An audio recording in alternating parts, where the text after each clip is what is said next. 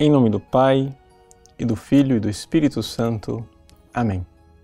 Meus queridos irmãos e irmãs, hoje celebramos a memória de São Joaquim e Santana, os pais da bem-aventurada Virgem Maria. Nós sabemos da existência deste santo casal através da tradição da Igreja. Existem inúmeras notícias nos Santos Padres que nos dão é, detalhes a respeito é, não somente da existência e do nome deles, mas também das virtudes é, desses é, pais, desses avós de Nosso Senhor Jesus Cristo. Por isso também hoje, tradicionalmente, se celebra o Dia dos Avós.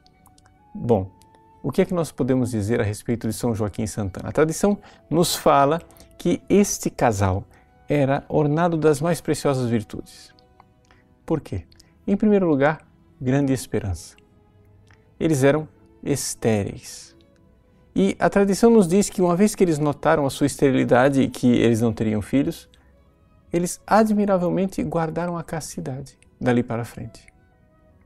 E não tiveram mais relações sexuais, já que eles viam que Deus não lhes daria um filho. E nesta perseverança e neste amor tremendo para com Deus, Deus os agraciou. Um dia, são Joaquim foi repreendido por um sacerdote chamado Rubem. E então ele, transtornado por aquela repreensão, por ele não ter filhos, se envergonhou e foi já velhinho com a sua esposa, já passada a idade de ter filhos, para o deserto e jejuou. E então um anjo lhe apareceu e lhe disse que ele teria um filho. Então o casal, por obediência divina, voltou a ter relações sexuais e daquela relação sexual nasceu a Virgem Santíssima. Vejam, se no Antigo Testamento Deus gastou tanto tempo preparando o templo, ou seja, descreveu nos mínimos detalhes como deveria ser construído o templo que iria conter a Arca da Aliança, quanto mais Deus não gastou atenção, tempo e esmero para com as virtudes, preparar Santana para ser o templo que iria conter a verdadeira arca da aliança, a Virgem Maria, aquela que nos traria e carregaria o Salvador.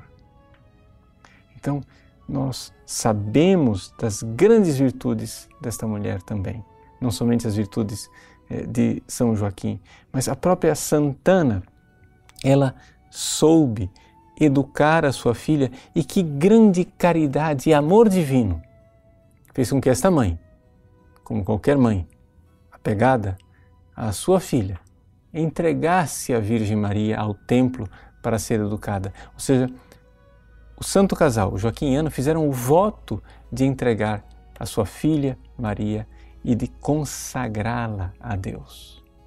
Se as mães se apegam aos filhos, imaginemos você, mãe daquela que será a mãe de Deus, com todas as virtudes e as grandezas da Virgem Maria.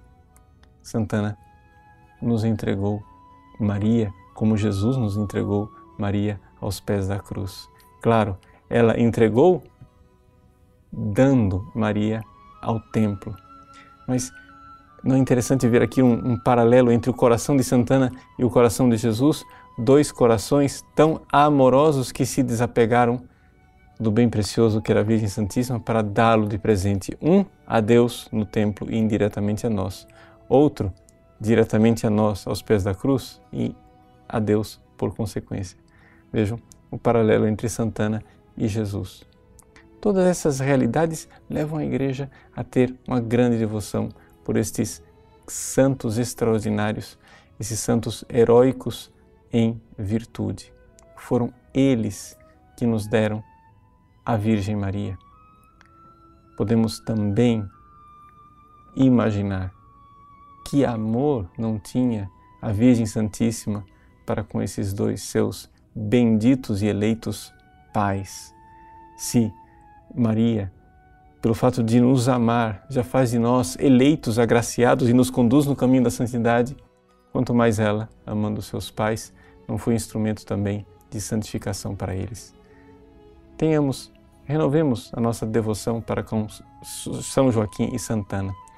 São dois santos que foram admirados, honrados e queridos na história da igreja e que, infelizmente, nos últimos tempos foram um pouco deixados de lado por causa das dúvidas historicistas daqueles que ficam é, preocupados em é, certezas arqueológicas a respeito da existência dos dois, quando na realidade o que precisamos ter certeza é do amor de Deus que escolheu tão santo casal para trazer ao mundo a rainha do céu e da terra. Deus abençoe você. Em nome do Pai, do Filho e do Espírito Santo. Amém.